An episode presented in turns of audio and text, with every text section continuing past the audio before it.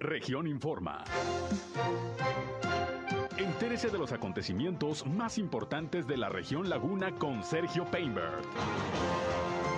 Con estas temperaturas entre los 35 y 36 grados centígrados eh, aquí en la comarca lagunera, el día sábado se presentó una temperatura de 39 grados centígrados para aquí en la comarca lagunera, el día de hoy en, en específico en la ciudad de Torreón, 35 grados centígrados, bueno, estamos esperando entre los 37 a 38 grados centígrados para el día de hoy por la tarde, para mañana por la mañana estamos esperando temperaturas entre los 20 a 22 grados centígrados.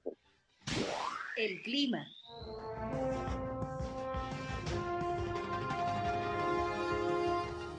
Bien, pues gracias como siempre a José Abad Calderón, previsor del tiempo de la Comisión Nacional del Agua, por el reporte climatológico. Pues ahí tiene usted, como siempre, mucho calor ya en los últimos días en la comarca lagunera. Bajó un poquito, 35, 36 grados, pero pues no dudemos que en los últimos días de la semana estemos nuevamente por ahí de los 39 hasta 40 grados centígrados. Así es como están ya las temperaturas en esta primavera aquí en la comarca lagunera. Gracias como siempre por acompañarnos, por estar con nosotros aquí en este espacio. Les invito no solo a escucharnos, sino también a entrar en comunicación para que si tienen algún reporte, algún comentario, alguna sugerencia, algún punto de vista que nos quieran hacer llegar, sobre todo si sucede algo en su comunidad, en su calle, en su colonia, en su ejido, requieren la atención de alguna autoridad, pues aquí estamos, como siempre, a sus órdenes, a su disposición para atenderles. Nuestra línea telefónica 871-713-8867, 871-713-8867, nos pueden llamar o mandar mensajes de WhatsApp.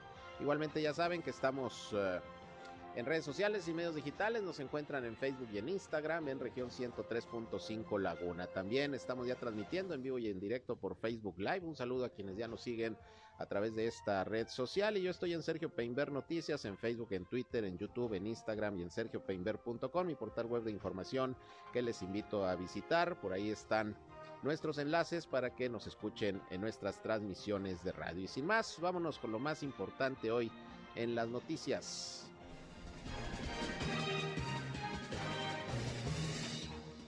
Y vamos a iniciar con los reportes de la situación del COVID-19 en Coahuila y en Durango. Estamos esperando el informe de la Secretaría de Salud de Coahuila, que ahí reportó apenas nada más un caso positivo de virus SARS-CoV-2 y un deceso. Bajas las cifras, vamos a ver cómo vienen los números el día de hoy, pero pues también allá en el estado de Durango, afortunadamente también, pues están reportando cero contagios, cero decesos el día de ayer y hoy pues más o menos las mismas condiciones. Vamos a escuchar lo que esta mañana, como todos los días, informó Sergio González Romero, secretario de Salud de Durango, el reporte del COVID en este lunes, lunes ya 2 de mayo. Son 65.941 casos positivos con 3.439 defunciones. Hoy no reportamos casos y vean el número de activos es 46, en donde predominan Ahora en Gómez Palacio los activos y en el municipio de Durango ha bajado la concentración de ellos a 14. Pues ahí tiene usted, bajas las cifras sin duda de contagios también en el estado de Durango. Hoy no hubo reporte de nuevos casos, tampoco de decesos, la hospitalización pues realmente baja. Eh, no se reportan casi pacientes tampoco en todo el estado y bueno pues se va avanzando en ese sentido. Y en esta rueda de prensa por la mañana, el gobernador José Rosa Saizpuro, pues también habló de algunos de los resultados en esta jornada de vacunación intensiva que se llevó a cabo en todo el país durante todo el mes de abril vacunación para mayores de 18 años que estaban rezagados y bueno, se alcanzó un buen número de personas que estaban rezagadas desde la primera dosis, según lo que dijo el gobernador de Durango, además que anunció que prácticamente ya está por llegar la vacuna de Pfizer para los eh, menores de 12 a 14 años, cuya inoculación va a empezar ya en los próximos días, nada más que se den a conocer las fechas, ya se aperturó el registro en la página del gobierno federal y bueno, pues para continuar avanzando en este proceso de vacunación. Vamos a escuchar en principio lo que el gobernador Rosa Saispuro dijo sobre las vacunas. También es muy satisfactorio informarles que en el último mes se vacunaron aproximadamente 11 mil personas por primera vez y eso creo que es una buena noticia. Y también debo decirles que como lo anunciamos la semana pasada, em, el día de hoy llegará un lote de más de 36 mil vacunas uh, de la, del laboratorio Pfizer para aplicarlas en niños de 12 hasta 14 años. Así es que esa también es una muy buena noticia. Bien, pues ahí tiene usted, esto es lo que comentó el gobernador de Durango, José Rosa Saizpuru. Y bueno, el gobernador de Coahuila, Miguel Ángel Riquelme Solís, pues tuvo varias actividades el día de hoy, ahorita le informo de todas y cada una de ellas. En estos momentos eh, quiero comentarle que bueno, acaba de terminar la reunión del subcomité de salud, que como cada lunes se lleva a cabo ahí en el Centro de Convenciones de Torreón, encabezada por el gobernador. Y bueno, pues hay algunos uh, anuncios importantes que ya eh, se hicieron el día, el día de hoy, que ya nos lo estará reportando mi compañero Víctor Barrón, que anda en la cobertura de, de esta actividad del gobernador. Pero de entrada, de entrada, déjeme decirle que ya se anuncia que se va a implementar un programa piloto de retiro, eh, de retiro gradual de cubrebocas en espacios cerrados, sobre todo porque algunas empresas han estado ya solicitando al gobierno estatal, pues que haya la posibilidad de que los trabajadores no utilicen el cubreboca porque los procesos en los que están laborando luego resulta muy, muy eh, incómodo, ya está haciendo más calor, entonces pues todo parece indicar que se va a implementar ya esta medida a través de un programa piloto, repito, de retiro gradual de cubrebocas en los espacios cerrados. Obviamente para ello se tendrán que aplicar algunas medidas como tener la capacidad para medir el CO2, eh, que se vigile que haya sana distancia, que en los cubrebocas eh, lo, eh, se utilicen en, todavía en salas de juntas, en el transporte personal, a lo mejor en las líneas de producción ya no, pero en otros espacios sí. Y bueno, pues eh, es parte de lo que el día de hoy se está anunciando. El gobernador dijo que debido a que pues prácticamente ya se cayó al 2% del nivel de contagios en Coahuila, prácticamente es muy baja la cifra de fallecimientos, de hospitalizados, de, contagios. Nada más déjeme decirle que el día de ayer se reportaron nada más ocho pacientes hospitalizados en todo el estado, todos por cierto aquí de la ciudad de Torreón. Entonces en esas condiciones pues ya se va a evaluar la posibilidad de también ir retirando el cubrebocas en espacios cerrados, sobre todo en empresas, en lugares laborales, en donde eh, pues ya para los trabajadores eh, sería más cómodo el no tener que utilizar el cubrebocas. Pero bueno, parte de lo que en esta sesión del subcomité de salud se estuvo, eh, se estuvo analizando, eh, como todos los lunes, ahí en el Centro de Convenciones de Torreón. Pero bueno, ahí en el Centro de Convenciones de Torreón también el gobernador Miguel Ángel Riquelme Solís encabezó la ceremonia conmemorativa del Día del Trabajo. Se hizo hasta el día de hoy porque ayer fue domingo, fue Día del Trabajo y bueno, se pasó la conmemoración para este día y se decidió hacerla aquí en la ciudad de Torreón. Estuvieron representantes de sindicatos, empresarios, autoridades en el ámbito laboral y bueno, por ahí el gobernador Miguel Ángel Riquelme Solís precisamente habló del clima de paz laboral que se tiene en el estado de Coahuila, que ha permitido no solamente ir saliendo de la pandemia, sino también ir eh, generando mayor certidumbre respecto a la atracción de inversión, la generación de los empleos y obviamente un clima, repito, de paz laboral. Esto es parte de lo que en esta ceremonia conmemorativa del Día del Trabajo, hoy aquí en Torreón, comentó el gobernador Riquelme. Para mí es muy importante eh, la conmemoración, la celebración del Día del Trabajo. Hoy, un día después, precisamente, el día 2 de mayo, desde aquí, desde Torreón, celebramos, sin lugar a duda, eh, con mucho agrado, a quienes conforman la fuerza laboral de Coahuila, aquí distinguida por su alto nivel de preparación. mucho gusto estar aquí, con un Estado unido y además que avanza siempre hacia mayores estándares de bienestar y desarrollo. Pero esto es porque contamos con una amplia y sólida plataforma laboral en todos los sectores. Ante los embates económicos derivados de la crisis sanitaria, siempre nuestra gente asumió con total compromiso su contribución en una gran alianza social por el empleo, la productividad y la estabilidad de Coahuila. A mí me llena de orgullo ser parte de una generación de coahuilenses que trascendió una fase histórica de crisis sanitaria y económica, de adaptación y de innovación, demostrando que el crecimiento de Coahuila es imparable, que nada ni nadie detiene nuestra marcha.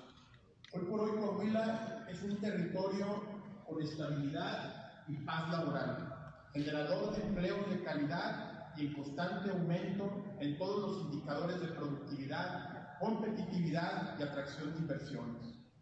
Por quinto año consecutivo hemos firmado el Pacto Coahuila, que ya es un ejemplo en la esencia de nuestras políticas públicas. Bien, pues ahí el comentario del gobernador Miguel Ángel Riquelme en esta ceremonia del Día del Trabajo y aquí en la ciudad de Torreón. Y bueno, ahí se encontraba en este acto el presidente del Tribunal Superior de Justicia de Coahuila, Miguel Mediayub, quien habló precisamente de que ya en el mes de octubre van a arrancar eh, su actividad los tribunales de justicia laboral, que prácticamente van a ser centros de conciliación con el objetivo de de dar salida a todos aquellos conflictos obrero-patronales que se pudieran eh, presentar, pero privilegiando precisamente, repito, lo que es la conciliación a partir de octubre y esto dentro del marco de la implementación de la nueva eh, justicia laboral en el país. Vamos a escuchar lo que Miguel Meri explicó al respecto.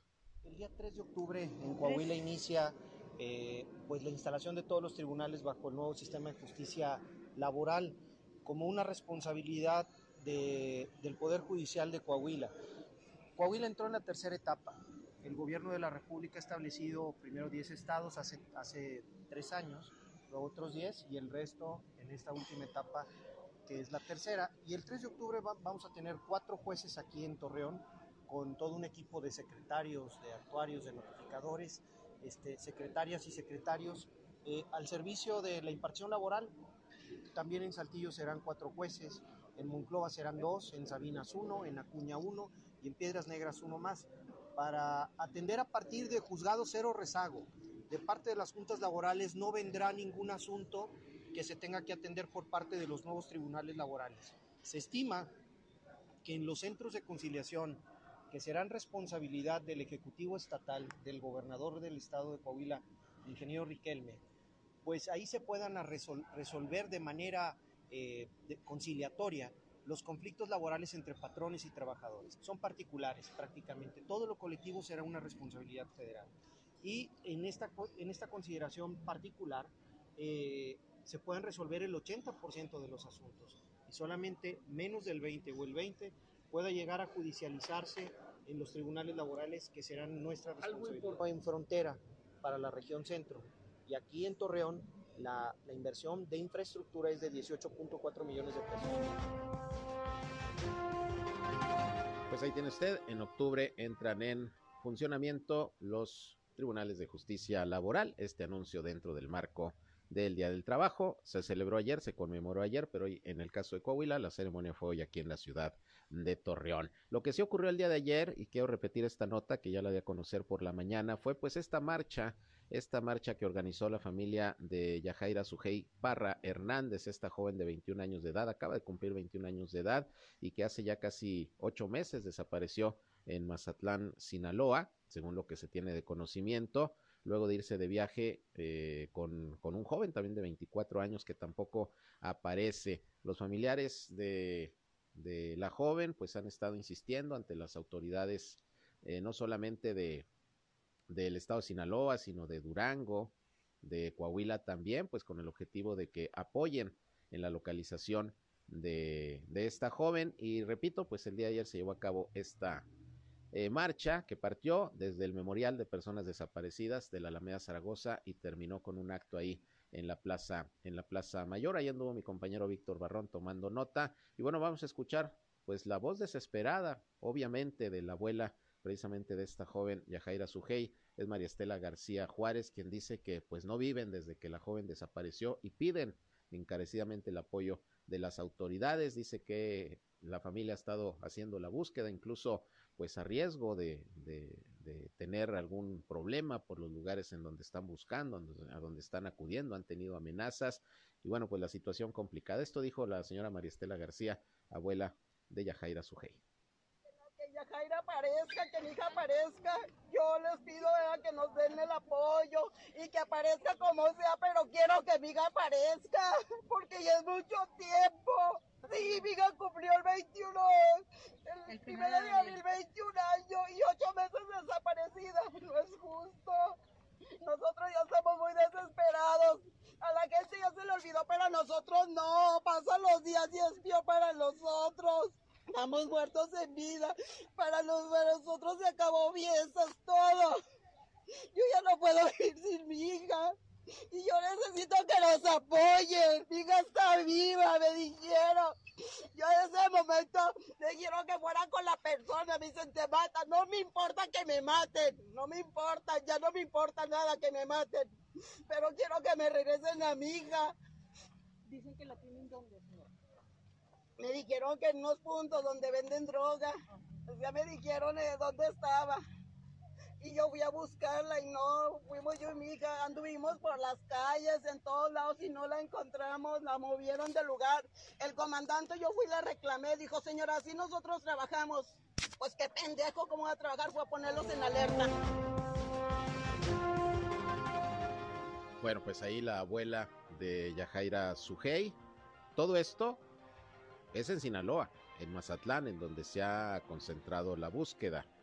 Y bueno, pues no ha habido hasta el momento ningún avance. Y la mamá, la mamá de Yajaira Sujei, la señora Alma Hernández, pues dijo que así como se le ha puesto atención, sobre todo mediática, al caso de la jovencita de Baní allá en Nuevo León, pues también hay muchas otras mujeres desaparecidas a las que también las autoridades y los medios de comunicación deberían de ponerles mayor interés. Vamos a escuchar lo que dijo la señora Alma Hernández, madre de Yajaira Sujei, ayer en el marco de esta marcha pues porque no se ha hecho nada. Precisamente traen lo del caso de Divani y sí se dice mucho y me han preguntado muchos periodistas que qué pienso al respecto. Mm, sí da coraje porque todos tienen su valor, o sea, todos merecen ser buscados. Así como Divani, se debe de encontrar a todos, o sea, ¿por qué, por qué se le da prioridad a ella? Pobrecita, se falleció y todo, pero ¿qué se necesita? ¿Qué es, o, cómo fue que ella se hizo tan viral? ¿Qué se ocupa para hacerlo también yo, para que encuentren a mi hija? O sea, ¿qué se ocupa? Yo creo que todos tienen su, su valor. Allá hay tantas personas en Sinaloa buscando hasta en la mafia a sus hijos. Y a esas personas no se les da difusión, no se les ayuda, simplemente ya no se les contesta el teléfono. Por eso yo he tenido que interrumpir eventos y lo voy a seguir haciendo. Yo sé que está muy peligroso por allá. Y me han preguntado, ¿te han amenazado? No tienen por qué amenazarme porque mi hija no le debe nada a nadie. Y aún aunque me amenacen, yo voy a seguir, voy a seguir hasta el final. No me interesa, o sea, me han dado un bar, me he expuesto, de hecho, eh, una vez que fui a un bar, me iban, me iban a levantar los municipales, así me le dijeron, ¿de dónde eres? De Torreón. Pues si yo quiero, tú ya no regresas, porque le tomé una foto a la patrulla. O sea, tan así está ya, que la misma, las mismas autoridades se quieren levantar. Dije, pues que me levanten, pues ni modo. O sea, yo tengo que buscar y voy a seguir. Y yo sé que después de tantas cosas que he dicho aquí, voy a estar más en peligro, pero no me importa. No me importa hasta donde tope. Y si algo me pasa, yo culpo al gobierno de Sinaloa. Si algo me pasa.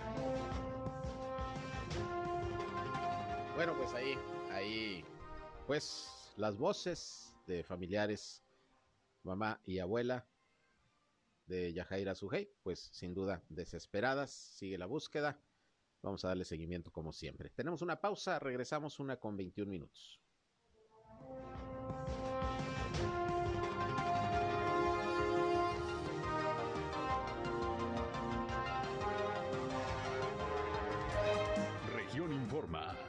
Ya volvemos. Al aire, región 103.5. Continuamos en región Informa.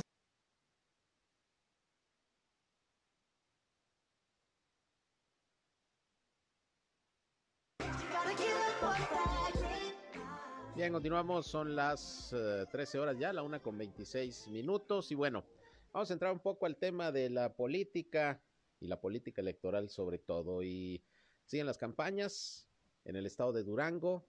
En un momento le tengo información. Hoy visitó la laguna. De hecho, tiene varias actividades. El candidato del PRI-PAN-PRD a la gubernatura Esteban Villegas hizo algunos pronunciamientos. En un momento le tengo detalles. Pero antes eh, quiero recibir en la línea telefónica a Gerardo Aguado, el secretario general del Partido Acción Nacional, aquí precisamente en Coahuila. ¿Cómo estás, Gerardo? Buenas tardes.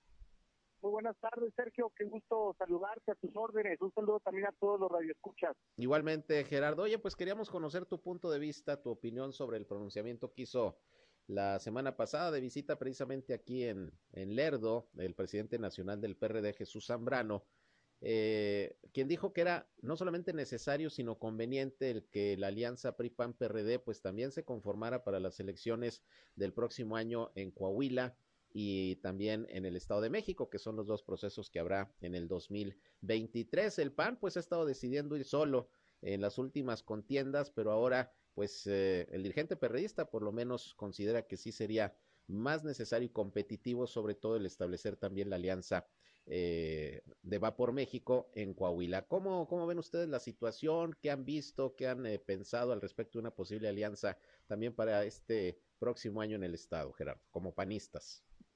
Pues, mira, Sergio, digo, hay que partir de, el comportamiento del PRD en los últimos procesos electorales y es que ellos de alguna manera han ido eh, los últimos años pues enfrentando opciones ya con una alianza con el PRI principalmente en el estado de Coahuila. Por lo tanto es un tema de mucho más eh, mucho más fácil pues de transitar por parte de los perristas no o de su dirigente estatal en este caso de nacional. Y que a esto le sumamos que a nivel nacional sí se ha configurado una alianza legislativa denominada Va por México, en donde claro que era importante en temas fundamentales y estructurales con la reforma eléctrica y ahora la venidera reforma electoral, pues demostrar una misma agenda de trabajo legislativo para poderle poner un freno a los planes siniestros del presidente López Obrador. Entonces, tomando en cuenta cómo se ha comportado el PRD en lo local, en el estado de Coahuila, más esta alianza legislativa, pues me parece hasta cierto punto normal que el presidente nacional Zambrano pues saliera total y plena naturalidad de este tema. Es cosa, es algo distinto pues a lo que sucede con Acción Nacional, ¿no? Eh, claro que ha habido a lo largo del tiempo una rivalidad, ha habido eh, encontronazos y diferencias con, con el revolucionario institucional y es un tema al que habrá pues en su debido momento eh, verlo sobre la mesa, qué es lo que más conviene a los coahuilenses, a las coahuilenses, y por supuesto hacer una consulta general ciudadana y partidista pues, para determinar qué es lo mejor para Coahuila y por supuesto para nosotros como partido, ¿no? Entonces hay que esperar los tiempos, hay que esperar a que se den las cosas, las alianzas no deben nunca obedecer a una finalidad ni personal ni mucho menos eh, de llegar al poder solo por llegar, sino obedecer una causa mayor, ¿no? Que es la defensa de nuestra democracia, de nuestro país, y entonces esperar a que se den las cosas. Las alianzas en todas las elecciones obedecen a temas coyunturales, por supuesto, y de, de circunstancias domésticas o locales. Entonces, vamos a esperar, Sergio, vamos a esperar a que se den las cosas y ver qué es lo mejor para las y los coahuilenses. Ahora, en una decisión de esta naturaleza, de una posible alianza, ¿qué tanto va a pesar lo que digan los panistas de Coahuila o finalmente lo que diga la dirigencia nacional? ¿Se acuerdan de los tres partidos a nivel cúpula que también en Coahuila y el Estado de México haya una alianza? Pues bueno, es que a final de cuentas, eh, independientemente del panorama nacional y de las determinaciones que tome el Comité Ejecutivo Nacional, siempre se ha sido muy respetuoso de las decisiones a nivel local, porque las circunstancias las coyunturas eh, cambian drásticamente de un estado a otro, de una entidad a otro, ¿no? No es lo mismo las necesidades del estado de Durango, las necesidades del estado de Tamaulipas, de Nuevo León, a las de Coahuila o a las del estado de México. Y es cómo se torna o u obliga a tener una, un análisis sumamente minucioso y profundo de las circunstancias que apremian pues al Estado y las necesidades y las situaciones en las que se encuentran los partidos. Esa es la parte interesante de esto, independientemente de las determinaciones del Comité Ejecutivo Nacional. Es este respeto que se tiene por las coyunturas locales y por la posibilidad de tránsito entre una u otra fuerza política. Y esa va a ser la parte importante, eh, yo calculo, pasando estos procesos electorales, de empezar a dirimir, de empezar a, a ver, pues, mejor dicho, cuáles son las posibilidades y qué es lo que más le conviene al Estado de Coahuila. Y entonces, eh, como lo ha dicho nuestra presidenta estatal Elisa Maldonado y como lo hemos venido diciendo, lo más importante es escuchar al panismo, pero también a la ciudadanía en general, ¿no? Eh, que a final de cuentas esa es nuestra causa y son nuestros jefes. Hay quienes ven eh, pues más conveniente para el PAN poder aliarse quizá para las próximas elecciones a la gubernatura, considerando que pues está ahorita en el tercer lugar de las preferencias electorales después del PRI Morena, así quedó en las elecciones del año, del año pasado. Es decir, sería esto, eh, digamos, un factor que pudiera hacer pensar eh, el llegar a una posible alianza, el que se recupere el PAN. Mira, las, las, las calenturas postelectorales generalmente nunca son buenas porque te hacen tomar decisiones que a la larga o a la postre quizás no fueron las mejores cuando volteas a ver hacia atrás. Entonces, siempre es mejor dejar enfriar la situación, entender cómo es el panorama y cómo se ha movido el escenario electoral a nivel nacional y en las entidades. Hoy estás abajo, mañana estás arriba, ayer estuviste arriba, hoy estás abajo, cada vez son mucho más, eh, mucho más inciertas pues las decisiones del electorado, porque el electorado si algo ha demostrado es que ha evolucionado, el electorado si algo ha demostrado es que la decisión a final de cuentas en la urna. Entonces, es, es, es complicado pues tomar una decisión basándote en lo que ocurrió el año pasado, porque hoy estás abajo, mañana estás arriba. Ese no debe ser el, el análisis de arranque, pues, sino ir más allá, ir, como te decía, eh, escuchando a la ciudadanía, eh, cómo, qué, qué, piensa, pues, sobre todo después de que, de que ocurran estas elecciones que están por celebrarse en junio, ver cómo queda el tablero electoral y consultarlo con los ciudadanos. Yo digo, yo creo que las decisiones no se pueden tomar de manera unilateral ni solamente en una cúpula partidista o en los órganos partidistas. Hay que hacer una consulta con los ciudadanos y entonces tomar las decisiones. Y en esta consulta, pues se deberán escuchar una serie de argumentos y de y, incluso de factores que a final de cuentas a quien deberá beneficiar es a Coahuila, ¿no? Entonces vamos con calma en ese sentido, sin prisas, sin emociones y sin calentura, que se den los tiempos, escuchar a los ciudadanos y entonces tomar una decisión, Sergio. Muy bien, pues vamos a estar pendientes entonces de, como dices, cómo se dan las cosas en estas elecciones en seis estados aquí en, en la República Mexicana y en base a ello, pues seguramente ustedes harán una evaluación y como dices, pues ver qué es lo más conveniente. Ahora sí, como dicen por ahí, ni lo descartan, tampoco lo aseguran. Será cuestión de un análisis a profundidad, sobre todo de los panistas de Coahuila, que son los que, pues sabemos, eh, han rechazado, por decirlo de alguna manera, en los últimos tiempos aliarse sobre todo con el PRI, ¿no?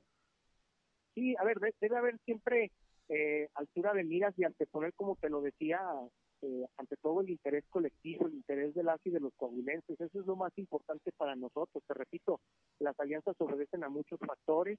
Las alianzas, eh, me queda claro que tampoco en un momento determinado deben obedecer a la decisión de conservar el poder mismo solamente por llegar a toda costa al poder, sino debe haber un fin mucho mayor. Y en este caso es defender Coahuila, defender a nuestro país y en su momento, pues, tomando en base estos argumentos, habremos de tomar una decisión que beneficie a todo el pueblo de Coahuila. Muy bien, Gerardo, pues nos queda claro y vamos a estar pendientes a ver finalmente cómo se dan las cosas. Ya nos lo estarás informando tú como segundo al mando ahí del Comité Estatal del eh, Partido de Acción Nacional en Coahuila. Muchas gracias, seguimos en contacto.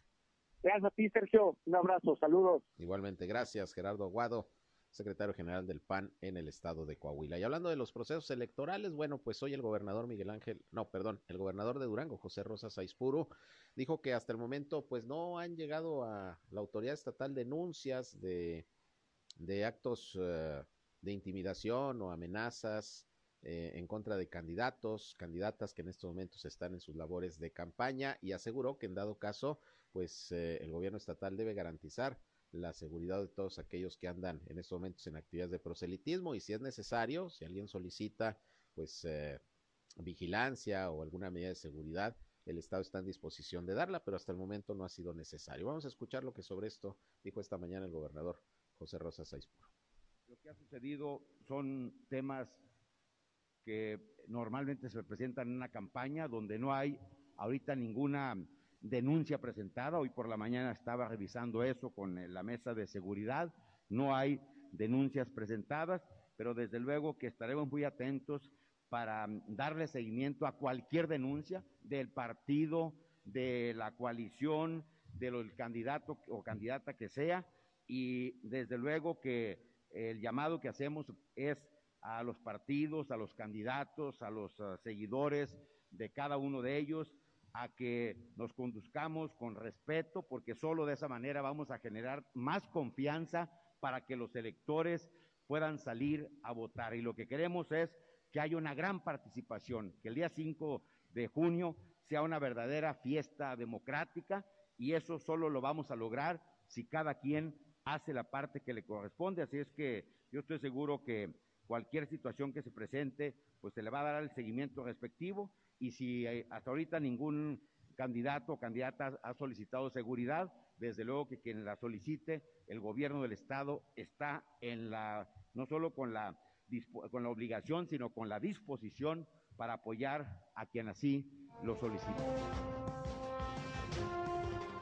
Bueno, y esto surge porque, como usted sabe, en los últimos días, sobre todo en la Laguna de Durango y particularmente en Gómez Palacio, pues ha habido denuncias de uno y otro lado de agresiones, de quema de publicidad, de que simpatizantes son golpeados de uno y otro lado, en fin, una serie de situaciones que lamentamos porque, como lo hemos dicho, pues eh, lo mejor sería hacer campañas de altura, de propuestas, hacer campañas donde la gente sepa qué es eh, lo que los candidatos están ofreciendo más allá de, de, estas situaciones que luego se dan al calor pues de estas de estas campañas. Y hoy Esteban Villegas, candidato de el PRI PAN PRD a la gobernatura de, de Durango, se encuentra en la comarca lagunera. Por la mañana tuvo ahí una reunión con simpatizantes en el municipio de Lerdo. Posteriormente eh, tuvo una rueda de prensa donde dio a conocer que se le suman más liderazgos que provienen incluso de otros partidos políticos, del Movimiento Ciudadano, del Partido Verde Ecologista, eh, incluso de Morena, que se van subiendo, sumando,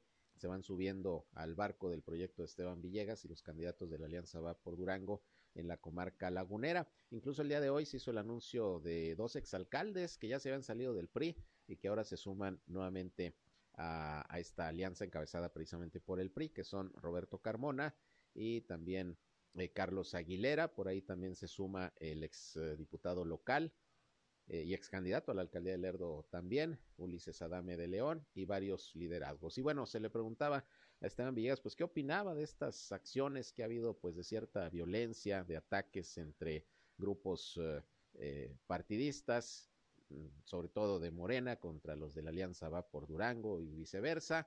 Y bueno, pues dijo que rechaza este tipo de situaciones, que la autoridad debe meter orden y hace un llamado, pues, a que haya campañas a campañas propositivas. Dice que por su parte la alianza va por Durango, no necesita de caer en estas situaciones porque asegura que según las encuestas van ganando. Vamos a escuchar lo que Esteban Villegas dijo en principio sobre, sobre este asunto.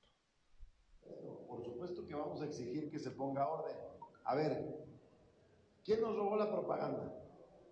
Ellos están, ellos tienen el gobierno municipal. ¿A poco no saben quién pudo para quemar un espectacular?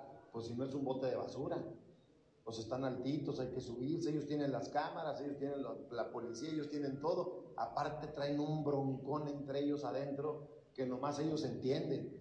Este, nosotros jamás hemos hecho eso, jamás lo vamos a hacer así. Y como por qué lo haríamos si vamos ganando. Digo, todas las encuestas dicen que Leti va a ganar por un buen margen. Y todas las encuestas dicen que nosotros vamos ganando acá en la comarca lagunera y en Durango y en los municipios más, más grandes y más importantes como por qué tendríamos que hacer algo si nosotros somos los que vamos ganando. Y aparte, nosotros eh, no actuamos de esa forma, nosotros reprobamos cualquier acto que tenga que ver con cualquier candidato de cualquier partido. Yo creo que eso no le abona el nada a un clima de paz, de tranquilidad, que es lo que necesitamos. ¿A quién le conviene la violencia? A nosotros no. ¿A quién le conviene que se ensucie el proceso? A nosotros no. Bien, pues ahí lo que dijo esta mañana Esteban Villegas, quien comentó que hoy por la noche en Gómez Palacio va a ser la presentación de un proyecto ambicioso, dijo, para desarrollar infraestructura en eh, la comarca lagunera. Y parte importante es lo que tiene que ver con el tema de movilidad, que por cierto dijo que se va a analizar, bueno, qué pasó con el Metrobús del lado de Durango, un proyecto que como usted recordará pues se suspendió, así lo decidió el propio presidente de la República luego de una consulta mano alzada que hizo en un evento que tuvo hace, hace tiempo eh, en Gómez Palacio, casi arrancando su administración. Y bueno, pues eh, no ha arrancado en Coahuila, por lo menos ya está la hora, falta que inicie operaciones el sistema, pero se va a revisar, dijo Esteban Villegas, a ver qué pasa con el Metrobús, que no auguró que de entrada en el corto plazo pudiera retomarse, pero se va a analizar. Pero se va a presentar un proyecto esta noche, vamos a escuchar lo que también sobre esto comentó el candidato de la Alianza Va por Durango. En Gómez Palacio y vamos a darle una pincelada también a una primera etapa de Lerdo de lo que vamos a querer nosotros o lo que estamos viendo que se tiene que hacer en materia de infraestructura. Por una sola razón, porque mientras no haya una economía que genere alguna empresa que, que llegue a la laguna y que pague muy bien a todo lo que hemos platicado en, el tema económico, la única forma de hacerlo rápido, porque esos grandes proyectos tardan tiempo, son a mediano o a largo plazo, pero no solamente estamos hablando del futuro, sino de nuestro presente. O sea, nosotros qué vamos a comer mañana, es lo que nos dice la gente. Tenemos que meterle dinero a la obra de infraestructura que permita sí hermosear nuestras ciudades, sí abrirle un panorama distinto a toda la comarca lagunera en el caso de Gómez y Lerdo, pero también que nos permita que genere dinero. La obra pública detona en 50 ramos de la economía y eso nos puede generar una estabilidad en un tiempo que nos permita, después teniendo estable la economía, sacar los proyectos importantes para toda esta región. Estamos hablando de muchos.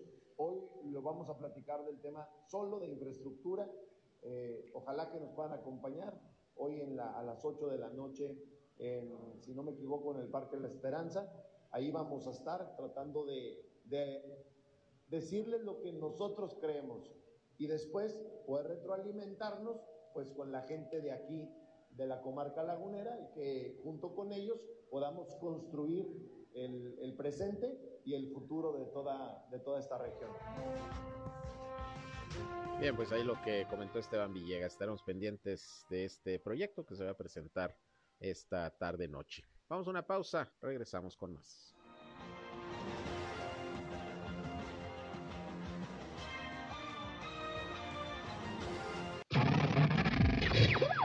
Somos Región Radio 103.5. Regresamos a Región Informa. Bien, continuamos, son las 13 horas ya, la una con 50 minutos. Y bueno, pues como le informé esta mañana, el pasado día 30 de abril, el sábado por la tarde noche, Día del Niño, hubo un incidente ahí en la Alameda Zaragoza. Resulta que en este jueguito conocido como las, las eh, tazas eh, giratorias, ahí donde le gusta mucho subirse a mi compañero Reyham a darse la vuelta. ya te vi, Reyham, que te cruzas aquí a los jueguitos. No, no es cierto. Pues resulta que hubo un incidente ahí, se zafó una de las tazas cuando estaba funcionando el, aparato. Afortunadamente el operador se dio cuenta de inmediato y, y, y lo paró. Pero bueno, pues esto no evitó que, esta taza se fuera contra la de adelante. Y bueno, hubo una persona lesionada, una, una joven, que afortunadamente pues se llevó solamente un golpe que no ameritó eh, hospitalización ni nada. De hecho, se le atendió de inmediato de parte de los cuerpos de emergencia. Pero bueno, pues el jueguito fue clausurado y Protección Civil anunció que iba a haber una revisión pues de todos los aparatos que ahí prestan servicio en la Alameda Zaragoza. Hoy se le preguntó al alcalde de Torreón, Román Lambert Cepeda, también sobre este hecho. Dijo que pues era lamentable y que bueno, se va a tratar de reforzar la vigilancia y los requerimientos que deben de cumplir quienes operen este tipo de, de, atracciones, sobre todo que están dirigidas a niños, para que esto no vuelva a suceder, y no solamente en la Alameda, sino en todos aquellos puntos donde luego pues también se instalan juegos mecánicos. Esto dijo el alcalde Román Alberto Cepeda sobre esto. Tenemos esa proveeduría ahí eh, para, para, para, llamar la atención y sobre todo para ver qué pasó. Correcto, así es. Sí, así es. Y tendremos que estar muy atentos y, y vigilantes siempre. Es lo que estamos haciendo. Regularmente lo hacemos. Seguramente fue un tema de carácter fortuito, pero vamos a seguir trabajando en algo que es importante, que es este, o, o hacerlo con mayor frecuencia, ¿sí? Este, para evitar este tipo de, de en todos los sentidos, ¿sí? Más medidas, mayor frecuencia, todo. Insisto, fue algo que, que tenía que ver con un evento fortuito, inesperado. Este, sin embargo, al parecer no tenía que ver con mantenimiento, pero de todos tenemos que estar muy atentos.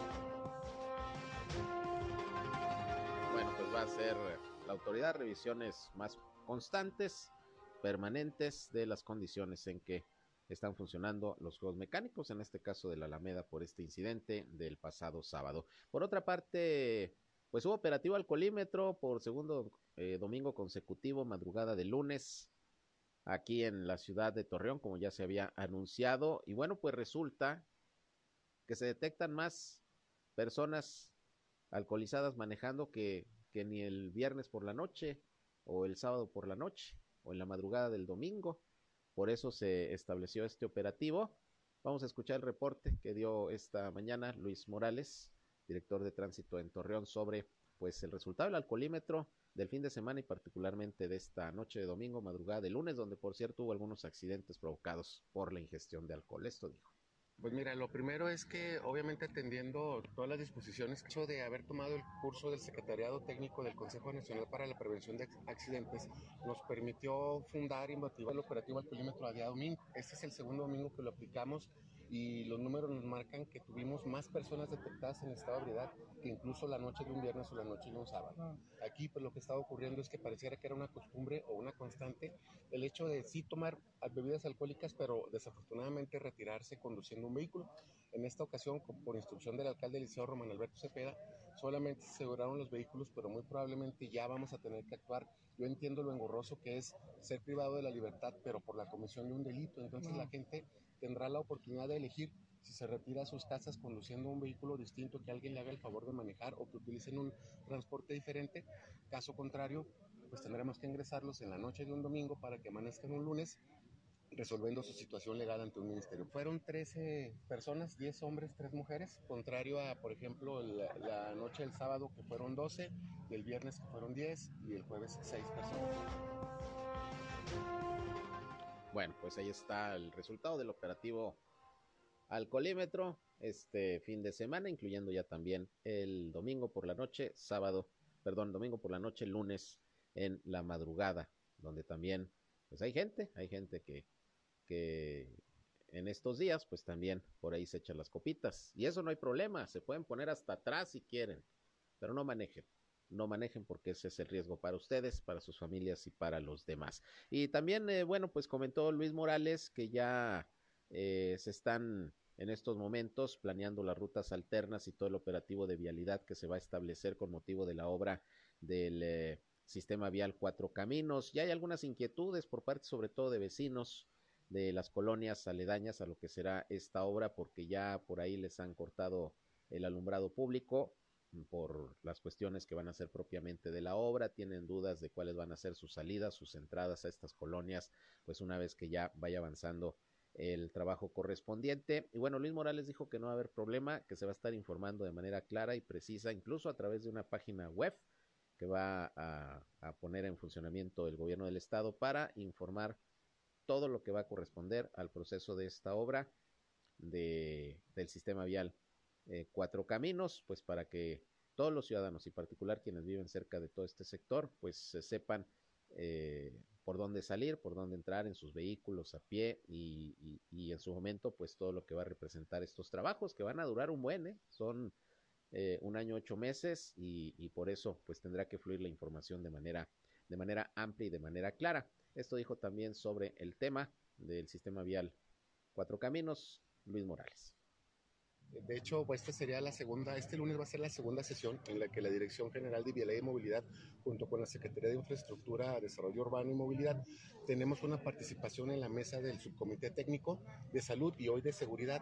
En este sentido, te informo que ahorita, eh, desde las 8 de la mañana, estamos abanderando lo que es el retiro del alumbrado público, retirar la estructura que está ahí, la, estructura metálica que se encuentra, y se van a empezar a liberar. Ustedes van a observar el trabajo, que de hecho por aquí andamos por el rumbo acá por San Luciano, de este lado, perdón, están el espacio donde se van a hacer las traves. Cuando ustedes vean el avance de las traves, de ahí va a seguir entonces sí la excavación. Todavía falta, se hace en el mes de mayo, bueno, pero todavía más para mediados, cuando se, se empezarán a ver las acciones de excavar. Pero también subrayo que como lo hemos informado, el Independencia nunca va a estar afectado al 100%. Y de hecho hoy la novedad, y lo van a poder constatar más tarde, es que ya va a estar en funcionamiento la página, si no me equivoco, es www.svc4.mx, que va a ser la página que van a tener todos los ciudadanos al alcance para poder consultar si van a salir de su casa, si van a ir al trabajo, si van a ir a cualquier destino y poder tomar la mejor eh, decisión a la hora de elegir las rutas alternas. Pues esperemos, esperemos que así sea, que fluya la información para todos los ciudadanos y particularmente para los que habitan, los que tienen sus domicilios, sus negocios en todo ese sector de Cuatro Caminos, para que pues durante todo este tiempo se vean lo menos afectados posibles. Vamos a estar pendientes ya de, de, de, la puesta en funcionamiento de esta página web, la checaremos y bueno, la información que también ahí vaya surgiendo, pues se las vamos a estar transmitiendo para que estén bien informados y bien informadas de todo lo que representa y conlleva esta obra. Bien, pues con esto llegamos al final de la información. Gracias por su atención a esta segunda emisión de Región Informa. A las 19 horas, ya saben, nuevamente estoy con ustedes, ya con la emisión de cierre del día aquí por el 103.5 de frecuencia modulada Región Radio, una estación más del grupo Región, la Radio Grande de Coahuila. Yo soy Sergio Peinbert, usted ya me conoce, gracias por sus llamadas, por sus comentarios. Se quedan con mi compañero Reyham, que nos tiene como siempre buena música en unos momentos más para que sigan disfrutando de esta tarde. Y si van a comer, buen provecho, 19 horas, estoy nuevamente con ustedes. Pásenla bien.